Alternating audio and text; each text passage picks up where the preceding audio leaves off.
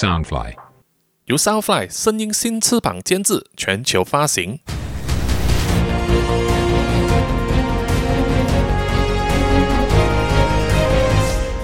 穿梭时空三千年，小说作者苏一平，监制杰克里，播主扎古叔叔。第三章牛顿。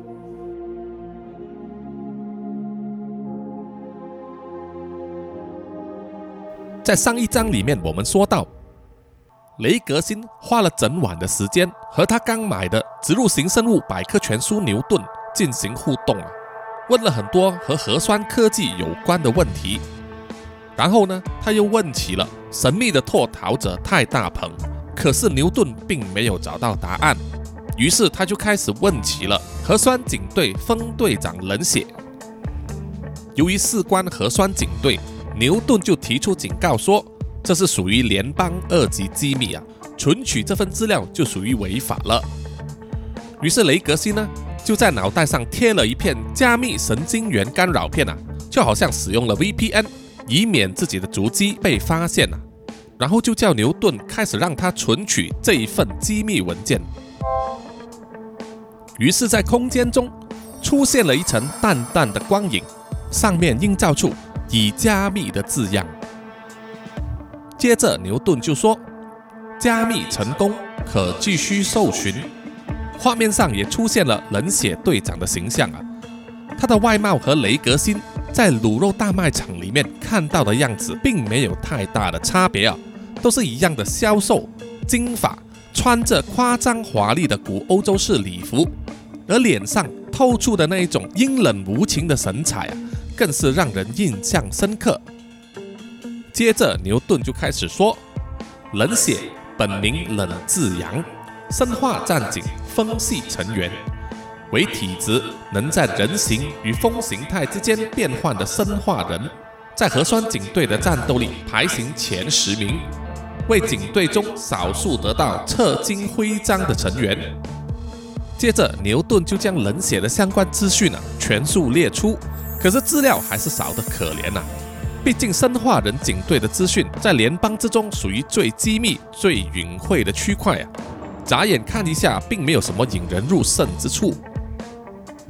雷格辛读了一轮之后，就发现呐，在冷血的资历之中，有一段叙述显得不寻常。在这份资料上显示，他曾经被正常人类家庭收养过。但是却在十六岁的时候再次申请回到了生化人的族群里面。一般来说，生化人族群沉静、固执，脑子就像是撞了水泥一样啊，非常的僵化，和人类的个性啊可以说是格格不入的，很少有相处得来的案例。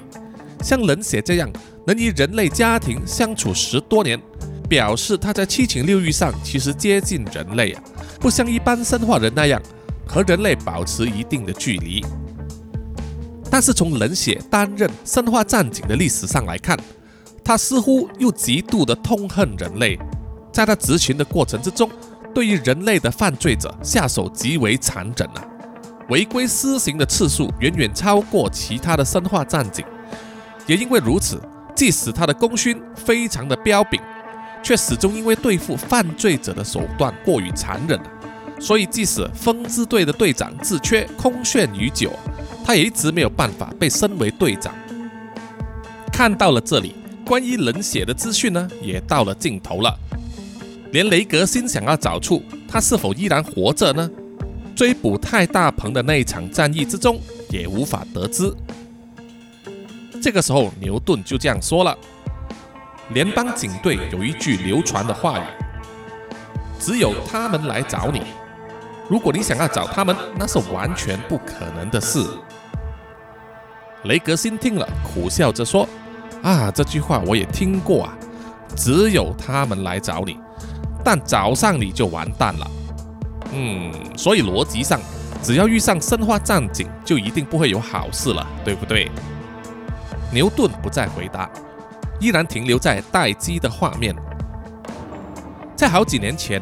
雷格辛曾经在一份调查文献上面读过，二十四世纪男性最容易上瘾的嗜好有十种，现在他正在玩的《生物式植入百科全书》就排行第七。但是在此时此刻，雷格辛觉得，就算是将它放在第一位也不为过，因为他一直这样子啊，玩到了深夜，根本没有休息的意思，不停的向牛顿发问，像是两个古中世纪最庸功的影视学者一样啊，谈天说地，一点都没有倦意。他发问的内容五花八门，从后金属工业时期神秘的精密工业敲击术开始啊，到能使让重复延长生命的灵魂转移科技，从来不曾有生还者的时光旅行，几百年前的三十年超人战争时期，到最引人入胜的风雷水火转化型生化人，雷格辛不停的发问了，而牛顿则知无不言，言无不尽。买这套百科全书，算是他这辈子啊最满意的一项决定了。雷格辛在心里啊这么想。牛顿就好像是一个浩瀚如大海的宝藏啊，打开了门之后，里面的世界令人悠然神往。不知不觉，外面的天空已经亮了起来，人工太阳正在逐渐将月光的光度降低。不出一会儿，阳光就从东方照了进来。雷格辛这个时候才发现啊，已经和新买的百科全书牛顿玩了一整个晚上。一连两天，雷格辛一下班就把全副心思放在牛顿身上，持续不断的查询各种资料。当雷格辛还是学生的时候，他并不是挺用功的，是那种一拿起书本就睡着的懒学生。所以啊，他才会被安插到城市档案部里面，拿了三年多的最低工资。然而呢，在百科全书牛顿的引导之下，连睡觉啊都仿佛显得多余了。在漫漫的长夜里面，他跨过不同的时空、人种、事物，深深的被牛顿里面那个无边浩荡的空间魅惑住啊，完全没有办法停止。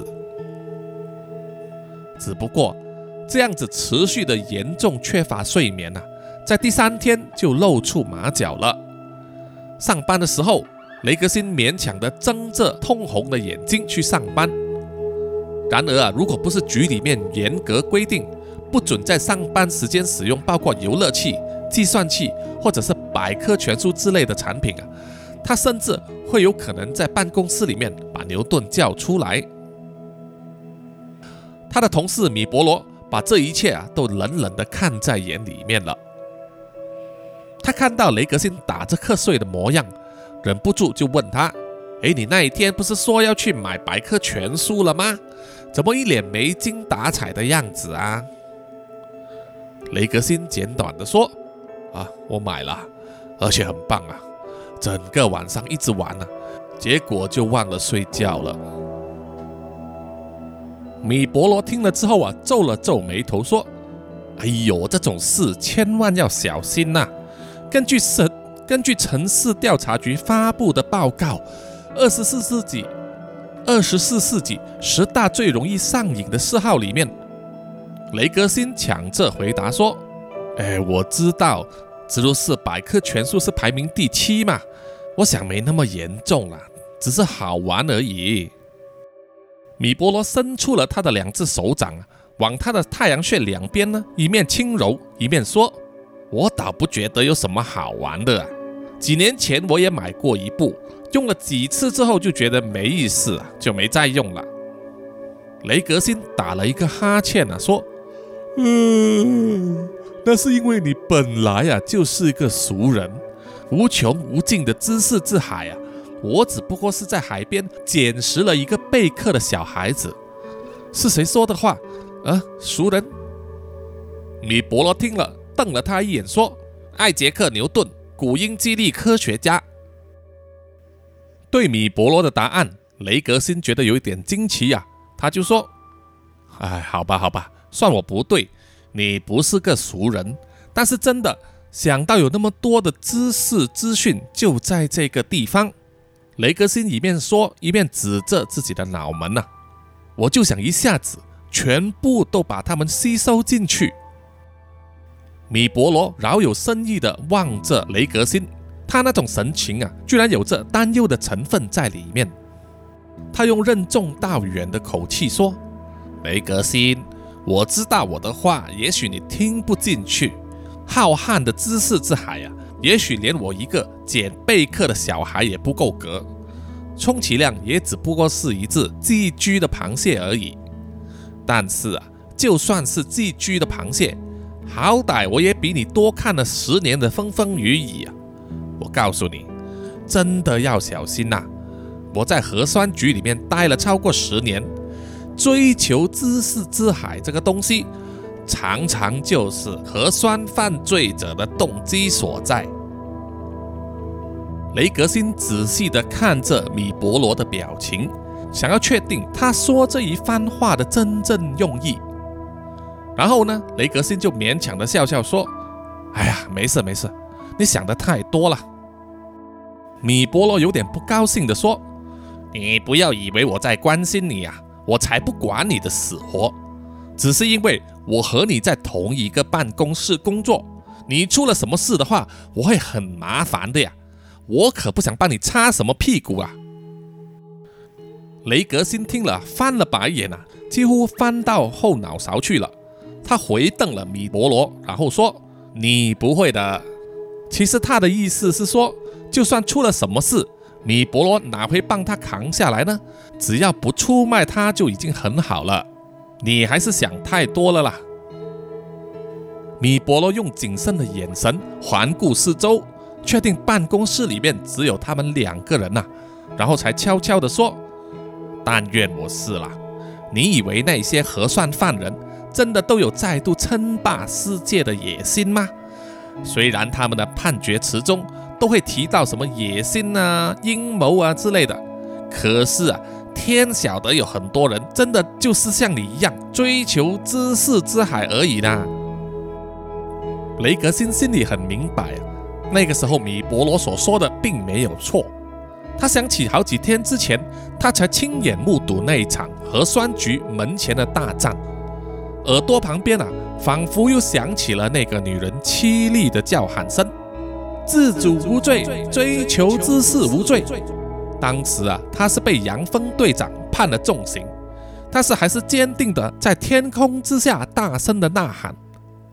米博罗说着说着又摇头说：“总之啊，最重要的就是要小心。不不不，应该是说最重要的就是不能连累你爸爸我啊。”虽然心里知道米博罗说的没有错，雷格辛还是忍不住要吐槽他。哎，不可能啦！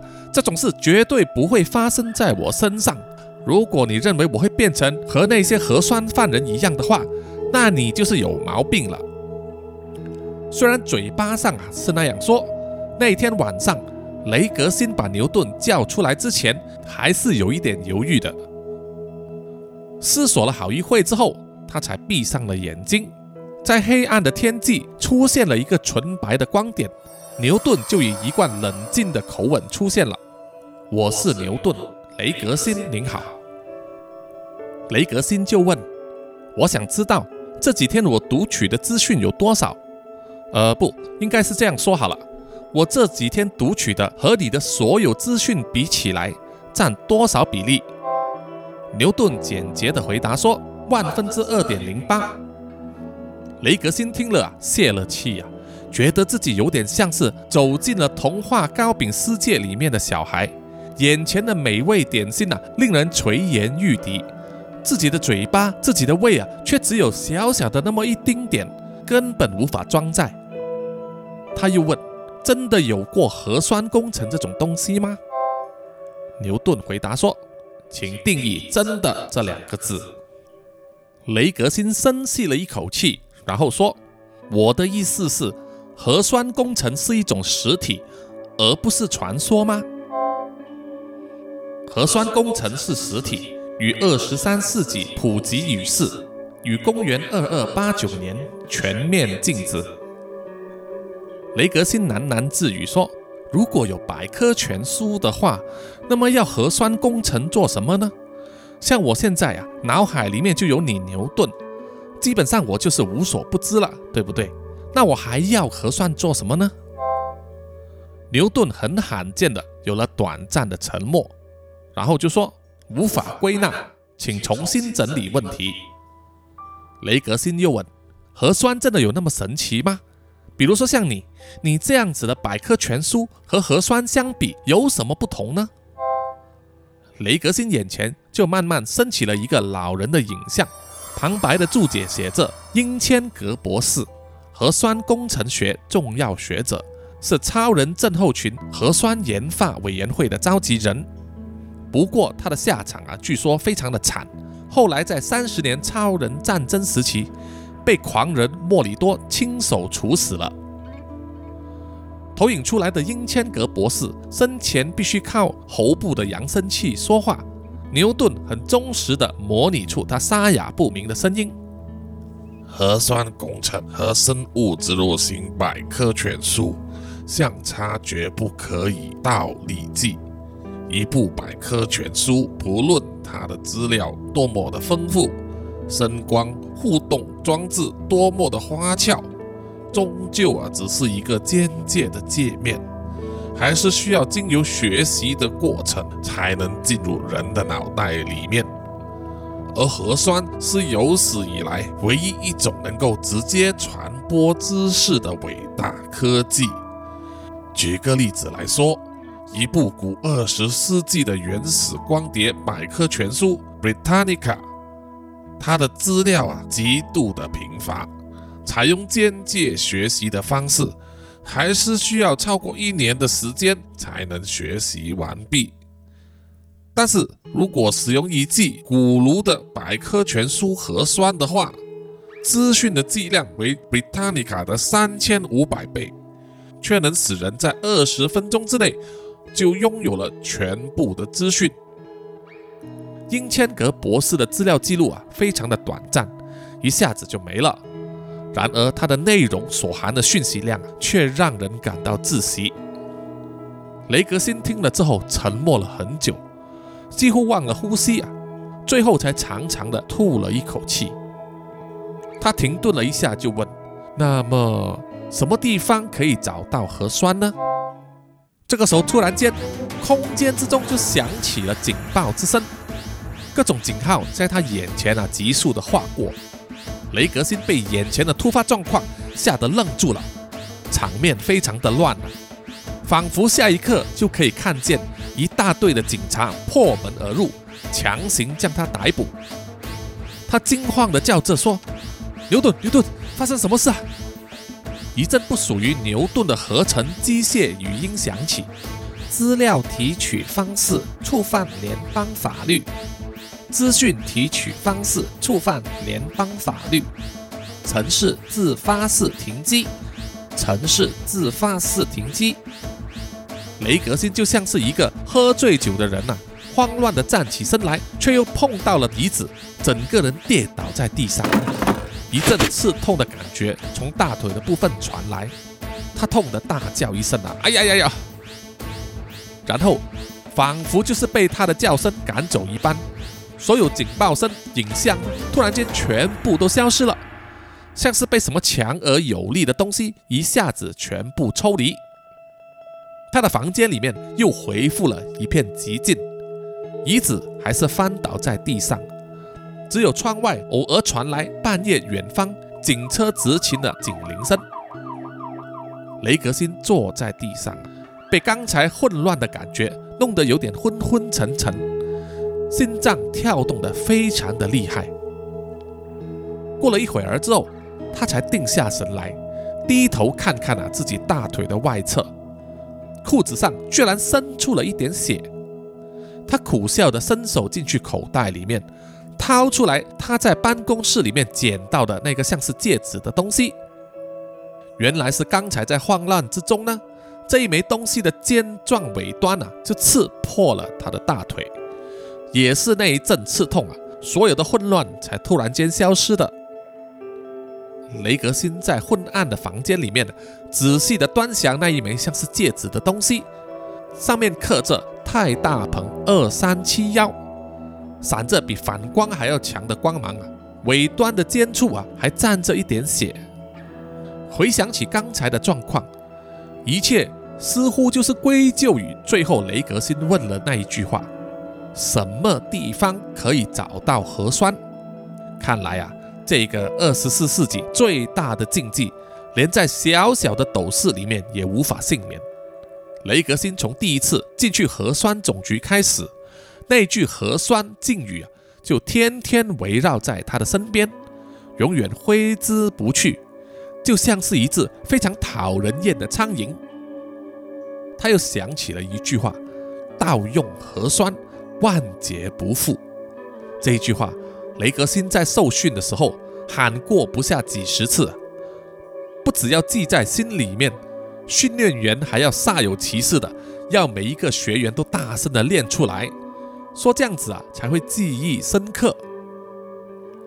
即使雷格辛觉得这种行为很像古亚洲文明古国的残暴时代啊，被称为神的独裁者统治人民的伎俩，但还是被逼高声的喊了几十次“盗用核酸，万劫不复”。不知道牛顿。会不会因此呢，就变成城市受训，花大钱买来的百科全书一下子就付诸流水呢？幸运的是啊，稍微拟定了精神之后，牛顿那个熟悉的声音又再次出现了。雷格辛就小心翼翼地问：“刚才啊，到底发生了什么事啊？”牛顿立刻回答说：“资讯提取方式触犯联邦法律，城市自发式关机。”建议停止询问这一类问题，以免城市永久停机。雷格西呢连忙说：“好好好好好。”牛顿接下来就说：“请输入选项。”接下来就是一阵子的沉默。雷格辛对刚才的状况还是心有余悸，生怕再问到什么犯禁忌的问题啊，就糟糕了。可是他又不舍得叫牛顿回去，他的眼光。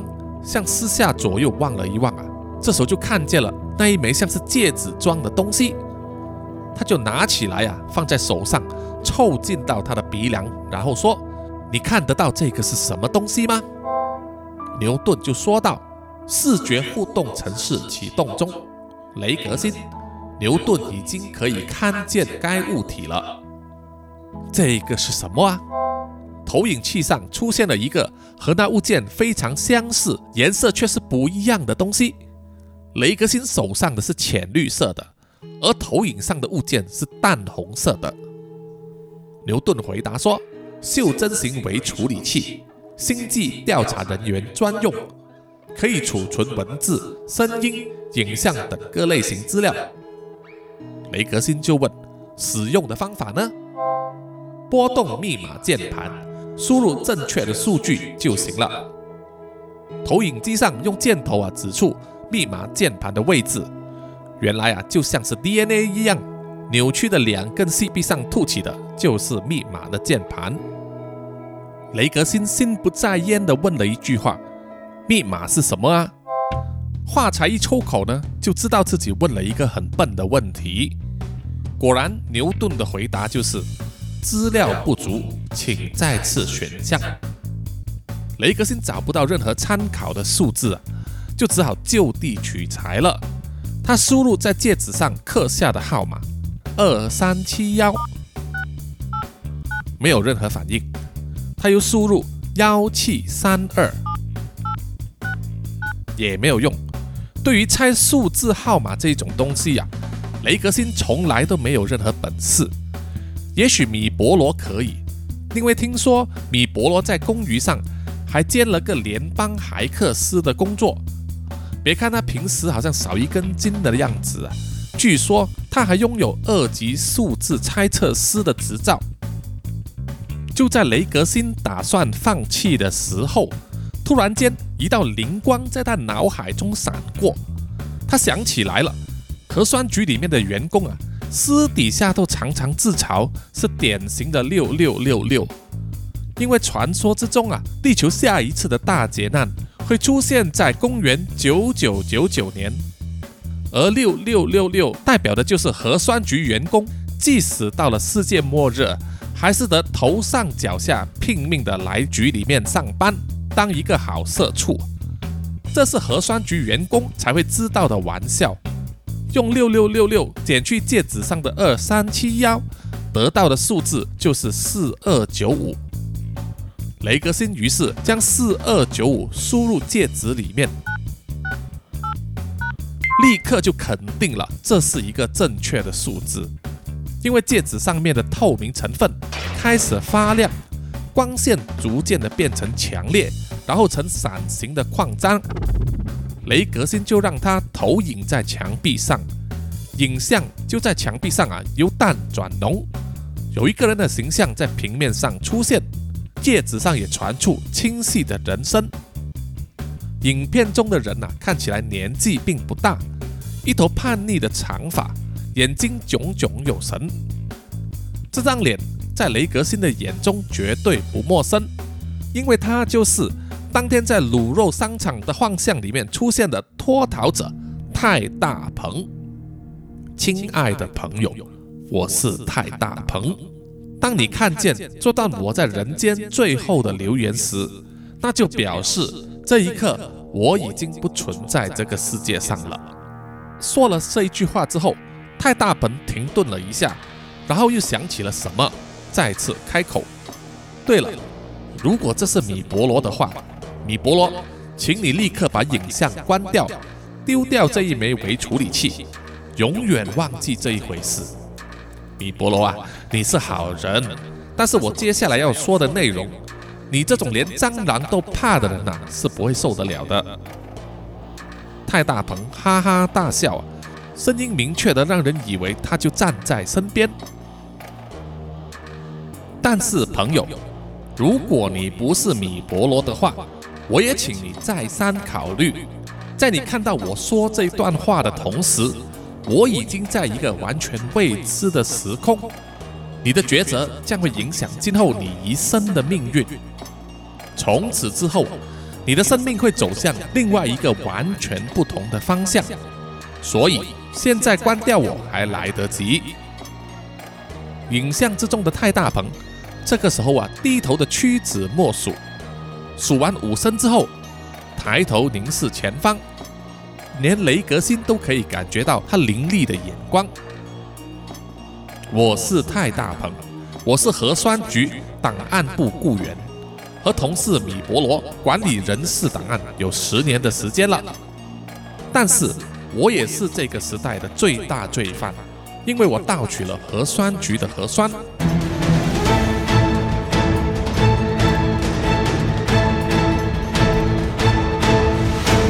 的一声。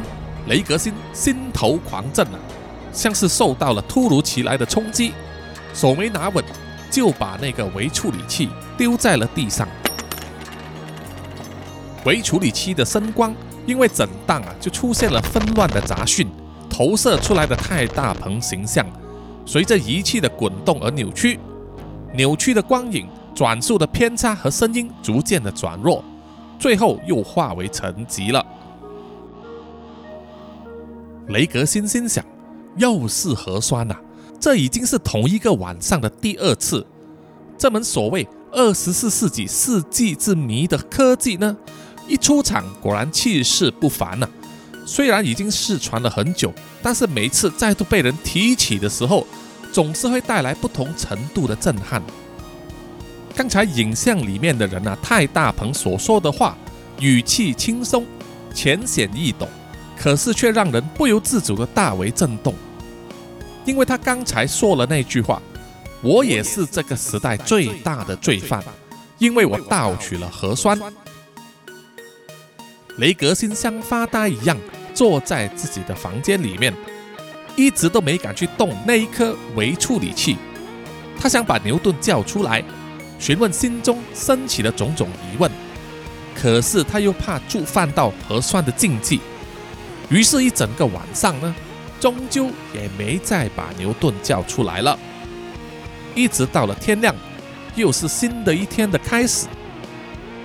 雷格辛坐在核酸局人事档案办公室里面发呆，很久都没有开口。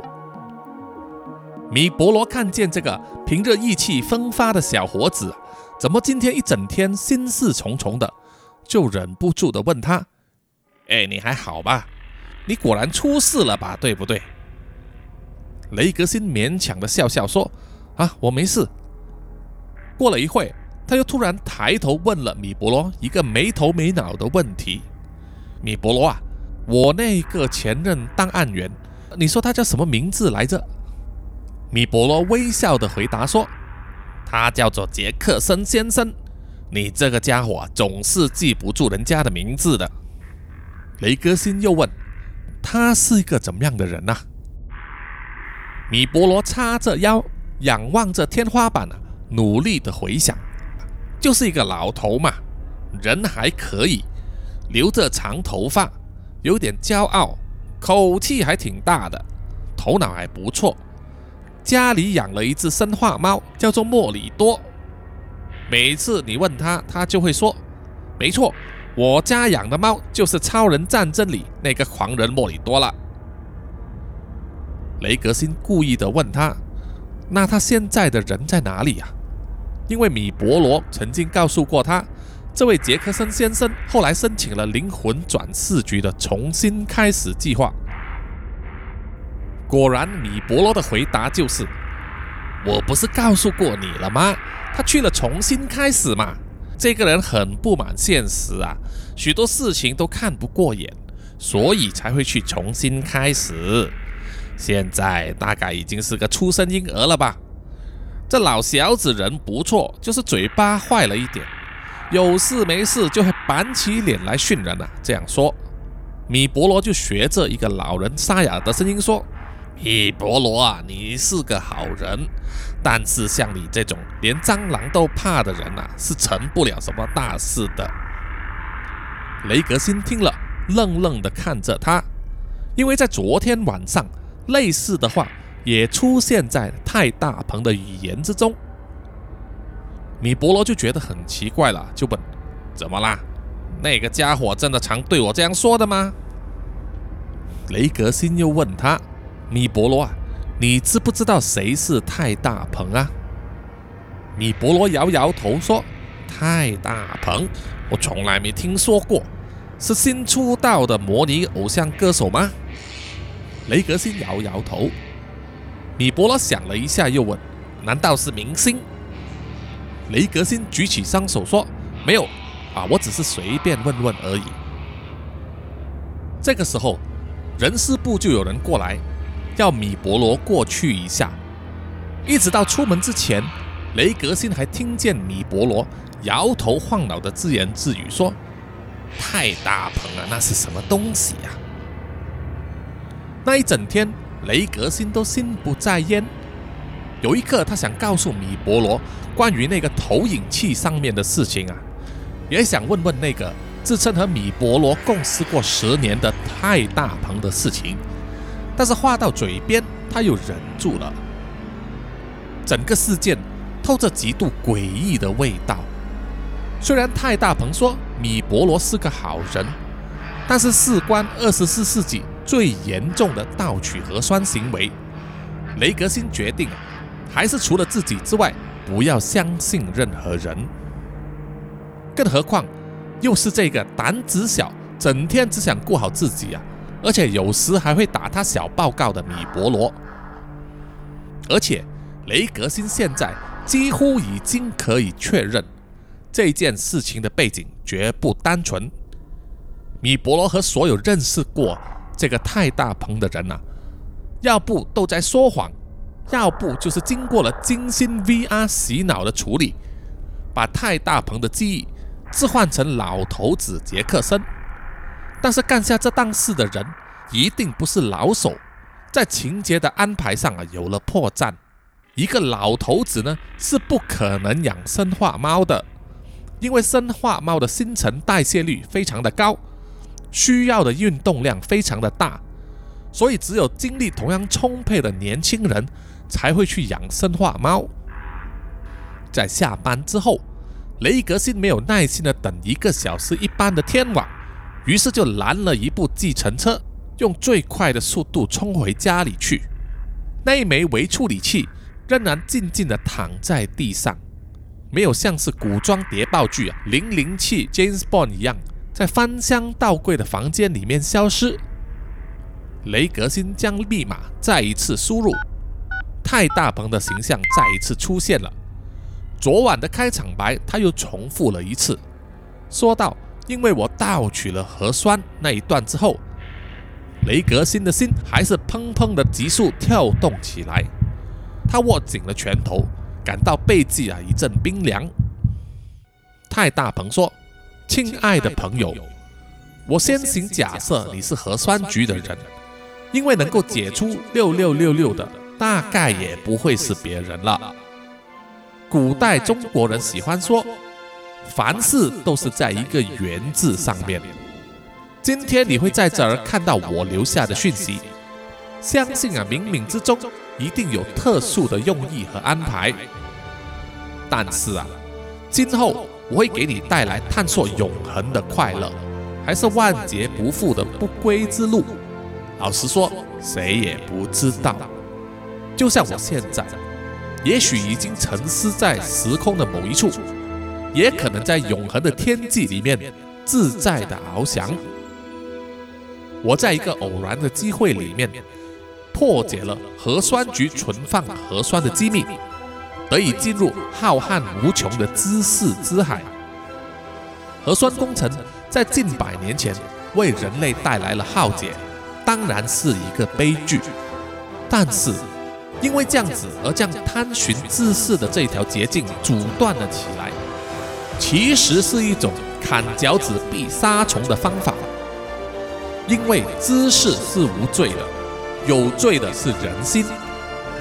我知道此刻在所谓的联邦法律上，我已经是一个罪无可赦的重犯。然而，在我的心目之中，我还是相信我自己追求知识之海的用心。就像白纸一样洁白无罪，我也深深的相信啊，那些不幸被囚禁起来的兄弟姐妹们，总有一天，真理会给他们一个交代。但是，种种迹象显示，像我这样子单纯的渴求知识的行为，即将成为泡影了。我已经可以嗅到核酸局的走狗们身上的恶臭，相信很快。他们就会追上来了。我感谢上帝，在核算的过程之中，我探索到一条似乎可以打开时光之门的道路。纵使时光之里从未有人生还，但是我还是深深的相信，时光之谜的答案就在核酸之事里面。也相信《雷格星之歌》里面所说，有一天。雷格星会从时空中回来，到了那个时候，时空之谜就会完全解开了。而我也许会在他之前，以尸体铺出他行走的道路。但是，亲爱的朋友们啊，虽然我们也许永远无缘相见，我还是要告诉你，我绝不后悔。听完太大鹏的一番说话之后，雷格星深深的吸了一口气啊，感觉浑身就好像置身在寒冰烈火之中，激动的发抖。尤其是太大鹏，像太大鹏这样的人物口中听到自己的名字，虽然自己的名字只是动作电影人物的一个副产品，但是啊，太大鹏的语气还是带有让人悸动的催眠力量。这个时候，太大鹏也在投影之中闭起了双眼，唱起了一片雷格辛之歌。他踏入桃花源的无涯守候，踩过豪门的血海起落。他拾起重创的神明盔甲，俯瞰绿与火的恶战倾轧。星辰的泪水也难使他回头。时光英雄雷格辛，穿梭三千年的时空。只为了他浅浅的一笑。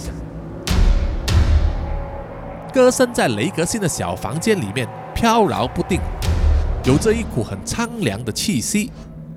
在一瞬间，雷格辛感觉到好像看见太大鹏身上穿着一件古代中国的长袍白衣，风声萧萧在水边悲唱的高歌。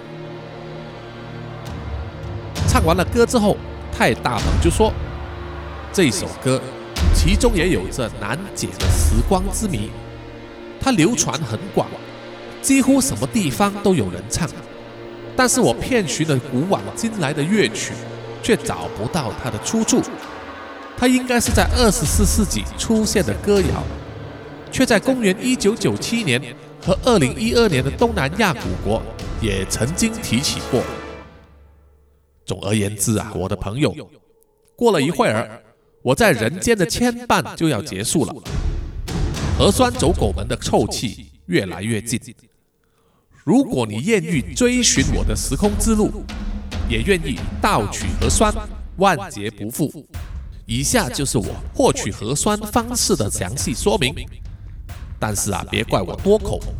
如果你踏过这一条界限，你就要体会到，你已经没有回头路的选择了。果然，接下来的内容呢，就是泰大鹏详细的说明他如何攻进核酸局防线的七项步骤。最后，泰大鹏感性的说道：“好了，我的朋友，也许有一天我们会在时空的一刻相见，也可能在死后的地狱擦肩而过。